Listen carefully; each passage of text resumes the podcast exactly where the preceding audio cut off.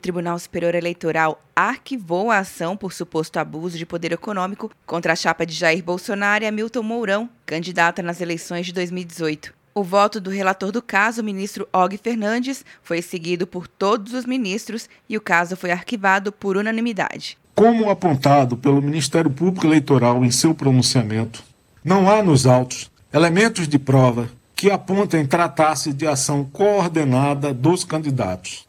Ao contrário, os autos identificam o surgimento de manifestações sociais espontâneas e independentes em favor dos então candidatos. A ação foi ajuizada pela coligação Povo Feliz de Novo, liderada por Fernando Haddad e Manuela Dávila, e pedia a cassação do mandato devido à instalação de outdoors no período pré-eleitoral a favor da chapa eleita. A legislação proíbe o uso desse tipo de propaganda pelos candidatos. O Ministério Público Eleitoral identificou 179 outdoors a favor de Bolsonaro e Mourão em 25 estados brasileiros.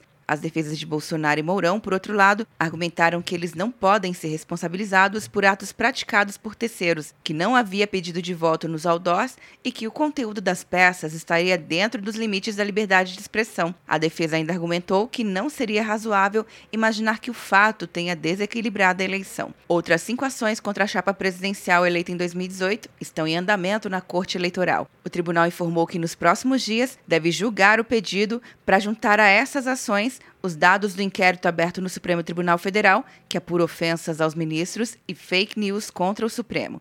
Atenção, você que fez o Enem! Sua nota pode valer uma bolsa de estudos de até 100% para os cursos de graduação à distância da Uninter.